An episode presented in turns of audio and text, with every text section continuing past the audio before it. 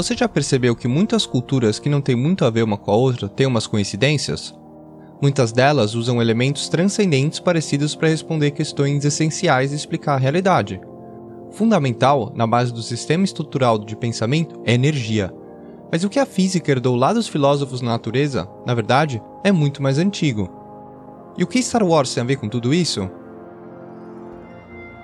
No episódio de hoje, vamos falar sobre como a força tem muitas coisas em comum com filosofias africanas, indianas, chinesas, gregas e persas. Eu sou o Pedro. E eu sou o Chris. Nós somos dois apaixonados por Star Wars que interpretam a fantasia para refletir a realidade, construindo pontes entre nosso cotidiano e uma galáxia muito, muito distante.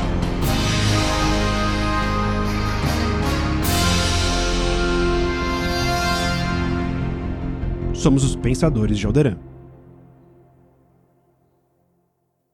Força. Uma energia mística que se relaciona com tudo o que existe. Mas só alguns sortudos, pelo menos na nossa perspectiva, têm o dom de se relacionar com ela ativamente. Superficialmente, como a Ray achava no momento, isso é fazer pedras flutuarem. Quem nunca esteve deitado no sofá, quis levantar o controle remoto da TV ou apagar a luz sem precisar levantar? Mas esse é só um aspecto da força. Da força? A força é que dá poder ao Jedi.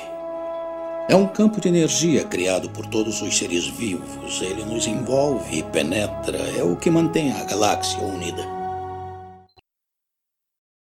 Foi essa a primeira explicação que o Luke Skywalker teve sobre a força. E existem duas coisas importantes que o mestre Obi-Wan disse aí. Primeiro, ela é uma energia. Segundo, ela está em tudo e em todos. Isso quer dizer que ela flui através de nós Todos nós temos a força dentro da gente. A diferença é que alguns sentem ela de maneira consciente. Essa relação depende de um ser vivo que se chama midichlorian. Ele tem uma relação simbiótica com as células dos seres vivos, que a gente acredita que tem uma história muito parecida com a da mitocôndria das nossas células. Tanto a mitocôndria quanto a midichlorian eram seres independentes, em que em algum momento decidiram viver dentro das nossas células. Assim, como sem as mitocôndrias a gente não seria capaz de produzir a nossa própria energia e crescer, sem as midichlorias não seria possível ter contato com a força e se relacionar com ela. Cada um se relaciona de uma maneira diferente com ela. Cada Jedi tinha uma imagem única da força. A mestra Avarkis via ela como uma música. A Wookiee, Puryaga Riburi, via ela como uma árvore gigante com raízes profundas e galhos altos. E o mestre Loden Greatstorm se sentia dançando com o vento quando em contato com ela. Hoje, a gente vai falar da força em si, mas é bom saber que as midichlorias são importantes. Quem tem maior afinidade com a força é porque tem maior número de midichlorias no sangue. E é por isso que os Jedi se esforçam para levar para a ordem muitas crianças que eles identificam ter muitas midichlorians. Quando virarem adultos sensitivos à força, melhor que seja na supervisão deles. Afinal, como Luke fala para Rey, essa força não pertence ao Jedi. Não é um poder que se tem. Não é sobre pedras flutuando é o equilíbrio entre todas as coisas, dentro de todos nós. Por isso, ela pode ser interpretada por muitas crenças de formas diferentes. As bruxas de Dathomir interagem com ela de um jeito, os guardiões dos Wills de outro. Mas foram Jedi e o Sith que deixaram mais contribuições sobre o assunto. Segundo eles, a força pode ser dividida em duas: a força viva e a força unificadora. A força viva é a que flui entre os seres vivos. Ela é crua, energia de vida que dá a capacidade de sentir a presença dos outros ao redor. Sabe aquelas horas que uma pessoa entra no ambiente e você não precisa nem se virar para ela para saber que ela está lá? Os Jedi conseguem fazer isso num raio de quilômetros. Isso pode ser amplificado dependendo do tipo de conexão que existe entre as pessoas. O mestre e um aprendiz, como Yoda e Mace Windu, podem ter uma conexão tão forte que ambos conseguem sentir a presença do outro para a galáxia inteira. Mas nem todo mundo chega a esse nível. Mas, por exemplo, quando Anakin estava para perder a luta contra o Obi-Wan e Mustafar, Palpatine sentiu de Coruscant que algo ruim tinha acontecido com ele. Já o próprio Darth Vader, depois de anos sem estar na presença do Obi-Wan, sentiu algo familiar na força a bordo da Estrela da Morte, uma presença que ele não sentia há muito tempo. Momentos depois, ele teve certeza que o seu velho mestre também estava na estação. Em contrapartida, aquele vazio que se sente quando alguém se vai também vem da conexão com a força viva. O mesmo Obi-Wan foi derrubado quando sentiu a destruição de Alderaan, como se milhões de vozes de repente gritassem de terror e subitamente silenciassem. O Yoda também sentiu quase todos os Jedi sendo assassinados ao mesmo tempo ao redor da galáxia durante a Ordem 66. E muito provavelmente você já ouviu alguma história estranha sobre algum conhecido que pensou em alguém querido, teve uma sensação de angústia e pouco tempo depois soube da morte dessa pessoa. Coisas inexplicáveis pra gente. Coisas que estariam atreladas ao uso da força viva, que vai além daquelas habilidades tangíveis, tipo correr, saltar, levitar objetos, aumentar a agilidade, etc. É tudo que se sente a partir dos outros seres vivos. Já a força unificadora é um vasto poder cósmico. As estrelas e as galáxias fazem parte dela. De maneira muito simplificada, os microcosmos, ou seja, os seres vivos, os ecossistemas, são a força viva. São eles que a criam e assim alimentam o macrocosmos que é a força unificadora, que mantém tudo unido. É na força unificadora que a força cria o seu desejo, sua onipotência, sua onipresença. E é por ela que a força expressa sua vontade. Quando Qui-Gon Jinn encontrou o Anakin em Tatooine, ele argumentou com o Conselho Jedi que esse encontro era o desejo da força. Assim como Luke teve uma visão do futuro vendo seus amigos na Cidade das Nuvens, ou como Palpatine também era capaz de prever o futuro e sempre dizer que as coisas estavam caminhando como planejado. Todos eles estavam se conectando com a força viva. Mas o mestre Yoda alerta que ela pode ser nebulosa e misteriosa, que ela nem sempre é clara e mostra só uma possibilidade que pode se misturar com os desejos pessoais daqueles que se conectam com ela. Ela pode induzir as pessoas ao erro, mostrando apenas um momento específico do futuro sem considerar o caminho até lá. Essa crença em uma unicidade das coisas, em uma energia universal, é algo que todo mundo conhece bem. Todos os fiéis monoteístas seguem uma lógica de onipresença. Mas existem filosofias muito mais antigas que, nesse aspecto, são mais próximas ainda da força. Hoje se entende que o animismo é uma base comum e fundamental das perspectivas espirituais ou sobrenaturais. Isso porque o animismo pode ser considerado uma das primeiras crenças na história da humanidade, se não a primeira. Nela, se acredita que tudo tem uma essência espiritual. Não só os animais, mas também as árvores, as plantas, os rios, os ecossistemas inteiros e até as palavras. Como o antropólogo Sir Edward Tyler diz, o animismo pode ser o primeiro conceito antropológico que já existiu, e talvez pode ter sido o primeiro a enxergar a espiritualidade da vida. O seu conceito, claro, veio muito depois da ideia, tanto é que a palavra em si tem sua origem no latim como anima. Palavra que também pode ser traduzida como respiração, espírito ou vida. E a principal diferença entre o animismo e outras filosofias que vieram depois e a força é que, mesmo que ela acredite que tudo tem um espírito próprio, ela não traz uma visão de união dessas coisas. E se a gente for olhar exemplos na história, a Grécia Antiga sempre tem o seu. No século III a.C., Zenão de Sítio fundou o estoicismo, uma filosofia essencialmente ética e voltada para a virtude, com foco em viver de maneira harmônica com o presente, com o objetivo de viver de acordo com a natureza. E a natureza aqui tem um sentido do próprio cosmos como um todo. Na prática, viver bem na visão dos estoicos é fazer bom uso de todos os eventos do universo racionalmente estruturado. Para eles, ter uma vida boa é viver em harmonia com a virtude, e a única que existe é a razão pura em si. Tudo aquilo que a gente conhece como virtude, para eles, seria consequência dessa virtude da razão. Assim como os Jedi acreditam que a vida cria força e que ela penetra em tudo, os estoicos também acreditavam que algo penetrava todas as coisas do cosmos, o que eles chamavam de sopro. O sopro é composto pelos elementos do ar e do fogo. Junto, eles sustentam todos os corpos e mantêm o cosmo coeso. Assim como a força também, o sopro desenvolve os seres vivos e controla o seu crescimento. Mas o sopro em si é o princípio passivo de toda a matéria.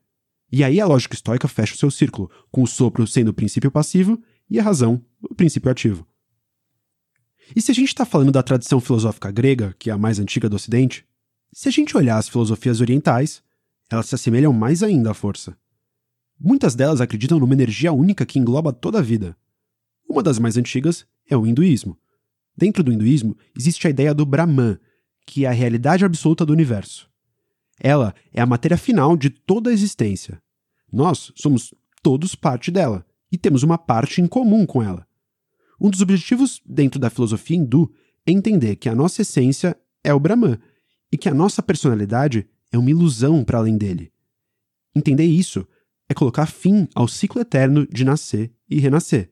É uma transcendência, parecida com a da força. Quando alguém que morre se torna parte dela, se junta a ela, como Yoda fala. Os Jedi ensinam que se juntar com a força depois da morte é algo natural, que não depende de um autodescobrimento como no hinduísmo.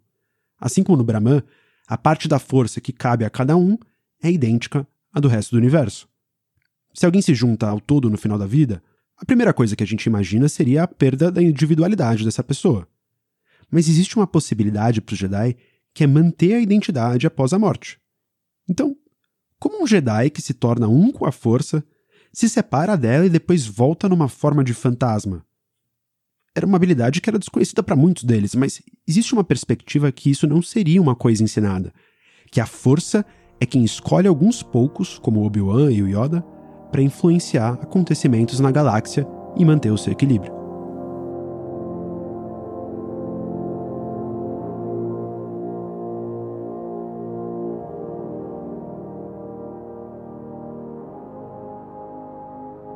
Então, o hinduísmo traz uma ideia parecida com a força unificadora, com as diferenças como essa. O animismo traz uma ideia de energia, assim como o sopro do estoicismo, parecida com a da força viva. Legal, mas nenhum desses sistemas propõe uma forma de uso ativo dessas energias.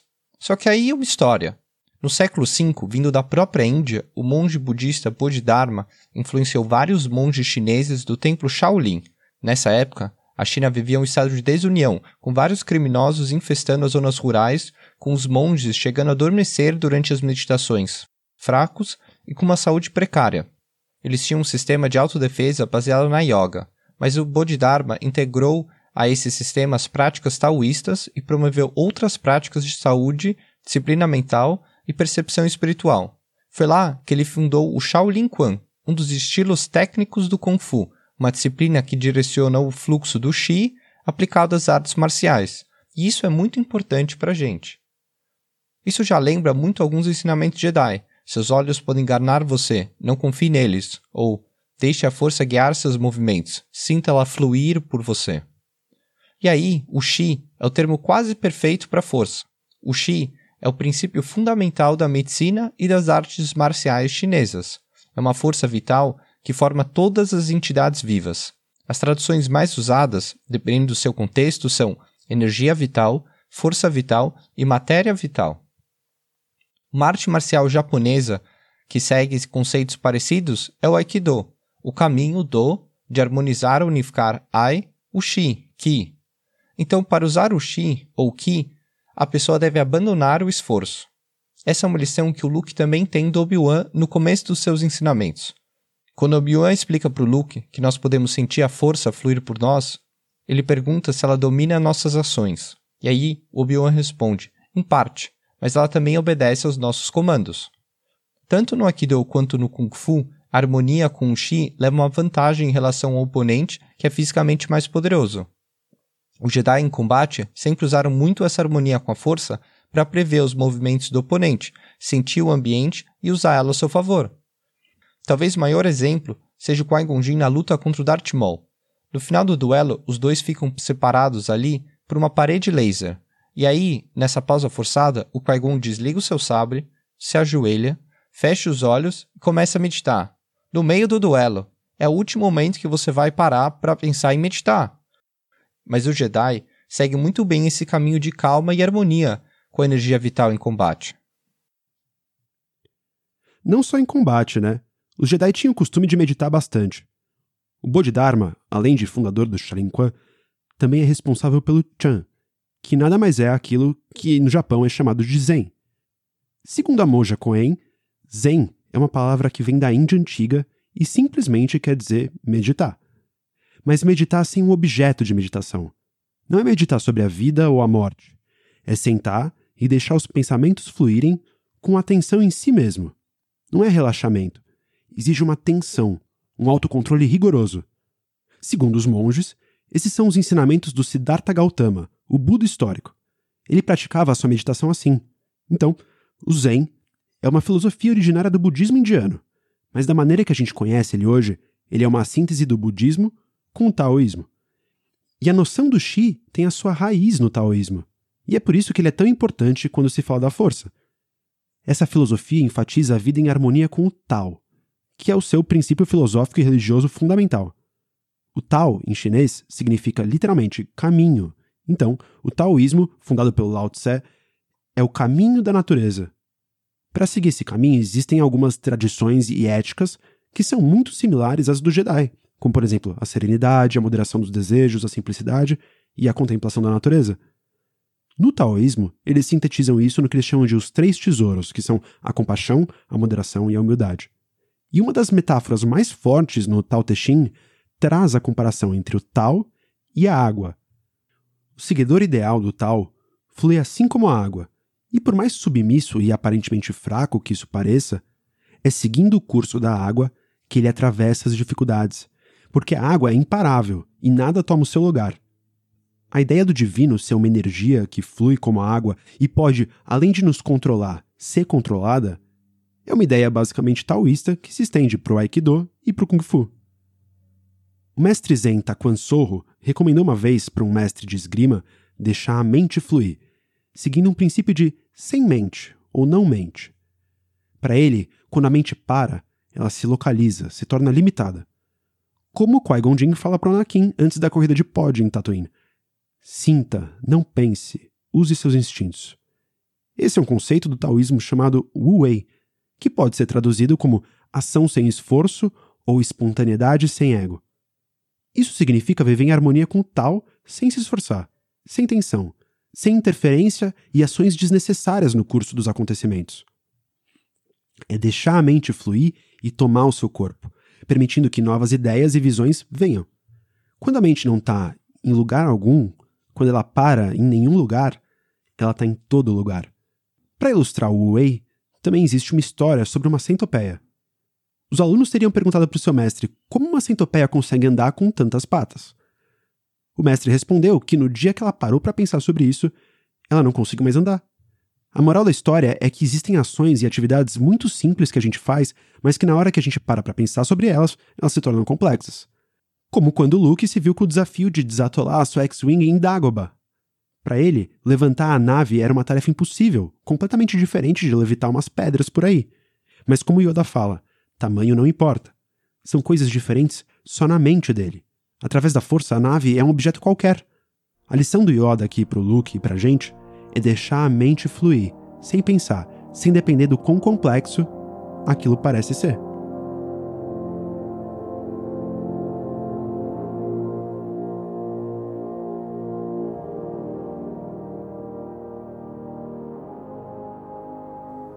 E o tal não é só um caminho físico ou espiritual, ele é algo absoluto. A unidade indiferenciada, ou seja, o todo de onde surge toda a existência, o caminho a ser seguido sempre tende ao equilíbrio, mas como tudo na natureza vem em opostos, na sua cosmologia, o tal é representado por um círculo, e dentro dele são representados os dois opostos que foram gerados por uma divisão, o Yin e o Yang. E esse é um dos principais símbolos do tal. O círculo dividido ao meio por uma linha ondulada, uma metade preta, o Yin, e a outra é a branca, Yang. Esses são o macro e o microcosmos, o feminino e o masculino, o bem e o mal, o escuro e o claro, a noite e o dia, a ordem e o caos. Essas são as duas energias opostas que se complementam e fundam a totalidade. Essa força com seus opostos regem a natureza e tendem por um lado ou para o outro. Os pontos que existem no símbolo representam a interdependência dos opostos. Um jamais existe sem o outro. O yin yang representa esses dois polos que vêm na natureza e convivem em equilíbrio, e a princípio isso pode parecer muito com o que a gente imagina da força, o lado luminoso e o lado negro. Mas em desacordo com os taoístas, na verdade, o Jedi e o Sith enxergam que o certo é viver em um só dos polos. Eles não aceitam a interdependência natural. Isso é papo para o episódio inteiro. E essa dualidade é um traço comum nas religiões monoteístas. A primeira filosofia monoteísta da história, que possivelmente influenciou a filosofia grega, as religiões judaica, cristã e islâmica, mostra muito bem essa herança. O zoroatrismo, fundado por Zoroastro, também conhecido como Zaratustra, é considerado pioneiro desse dualismo moral. Os zoroatristas entendem que tudo na natureza tem opostos morais. Eles acreditam em liberdade espiritual e que boas ações podem repelir as forças más, levando o espírito mais próximo da vida perfeita, divina, a caminho do paraíso e longe do inferno. Ela enfatiza a positividade e a não violência, e historicamente os seus seguidores são conhecidos por promover a paz no mundo, diferente de outras religiões. Mas enfim, voltando, o professor Kevin Wetmore Jr. fala que a força se compara muito mais com o taoísmo do que com qualquer religião ocidental. Diferente das religiões ocidentais que têm um deus antropomórfico com uma autoridade patriarcal, o Tao cria as pessoas, dá e unifica a vida, mas não clama posse delas, não exerce autoridade e nem pede adoração. É uma presença não presente. Por isso, é justamente no Ocidente que a luz é julgada como boa e a escuridão como ruim, porque as religiões ocidentais reconhecem a dualidade da natureza, mas não abraçam ela. Outra reflexão que a natureza taoísta da força traz para a gente é sobre a resistência à intelectualidade, ao entendimento dessa energia mística de forma racional. A Ingrid Fischer-Schreiber, que escreveu o Dicionário Shambhala do Taoísmo, diz que o objetivo de todo taoísta é se tornar um com o Tao, mas isso não pode ser atingido de maneira intelectual. Se alcança isso quando se dá conta da sua unidade, simplicidade e vazio, através da experiência, não cientificamente. Isso acontece com o Tao, tanto quanto com a força. Os Jedi pensam assim, mas na verdade os Sith nem tanto. Os dois entendem a força como uma energia absoluta que rege a natureza, mas enquanto uns buscam compreender ela através da experiência da meditação, outros buscam o seu entendimento para manipular ela em benefício próprio. Não para ser um agente do seu desejo, mas para canalizar o seu poder e oprimir os adversários. Nesse sentido, a nossa visão se aproxima muito do Sith. Existe uma ideia comum de que a gente faz uso da vida, que nós somos proprietários da nossa vida gastando ela até que ela se acabe. Mas há quem proponha uma ideia invertida disso. Que nós somos possuídos pela vida, essa energia que se serve de nós para ter um corpo. Ela se serve de nós para pensar, correr, aprender, ter prazer, pensar sobre ela mesma, ter consciência de si, enfim, ela se serve de nós. Por ela, ela continuaria se servindo da gente, se alimentando do nosso corpo, ficando onde está, porque, afinal, numa espécie de lei do menor esforço, ela se esforça para permanecer e tirar de nós sempre mais um pouco de matéria. Quando a gente não tem nada a oferecer, quando estamos ocos, vazios, ela parte. Isso é a morte. Essa visão biocêntrica de nós enquanto receptáculos de energia, parte de um todo, pode a princípio ser difícil, mas contribui em um entendimento mais integrado de nós enquanto uma comunidade com a natureza.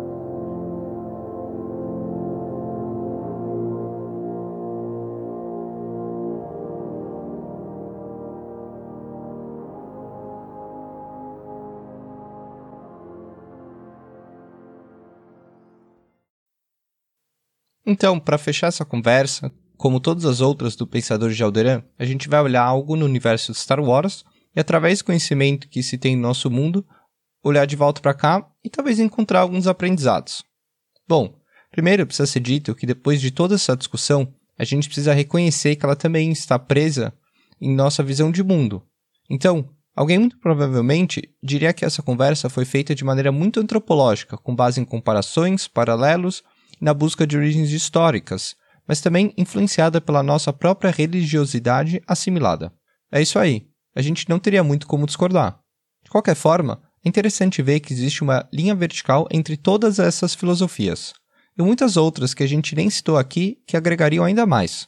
Elas se cruzam em vários aspectos, e isso é um movimento natural.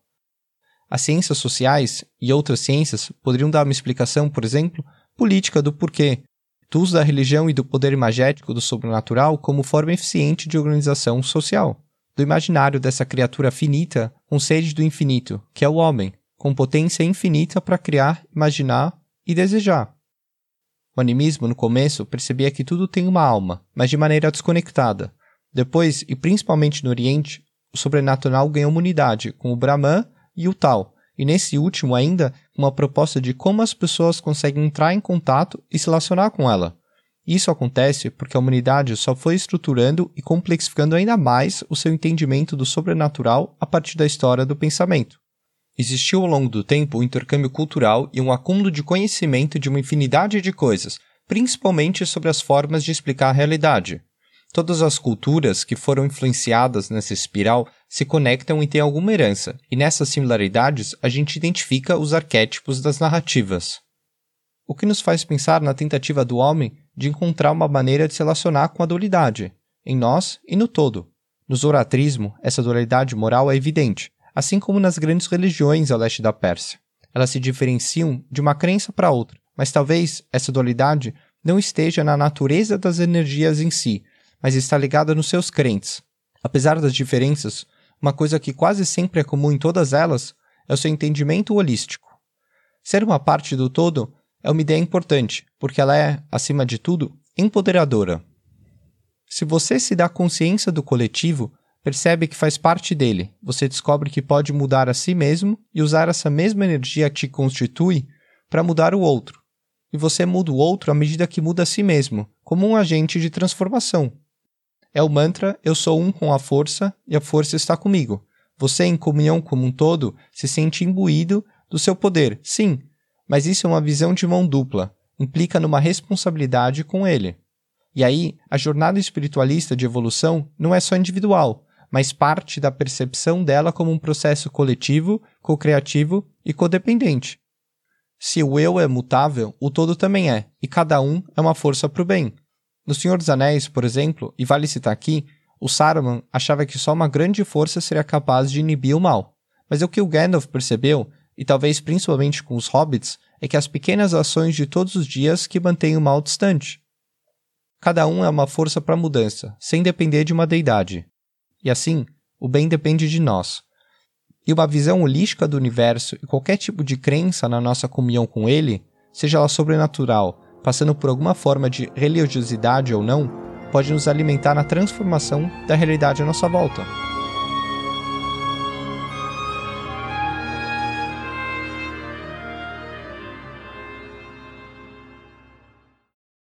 Bom, é com alegria que a gente vai encerrando aqui mais uma transmissão.